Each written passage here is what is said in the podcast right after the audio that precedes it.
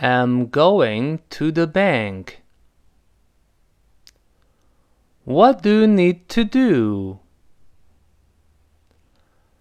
I need to withdraw some money. How are you gonna do that? I will just use the ATM. What's that? It's the automatic teller machine.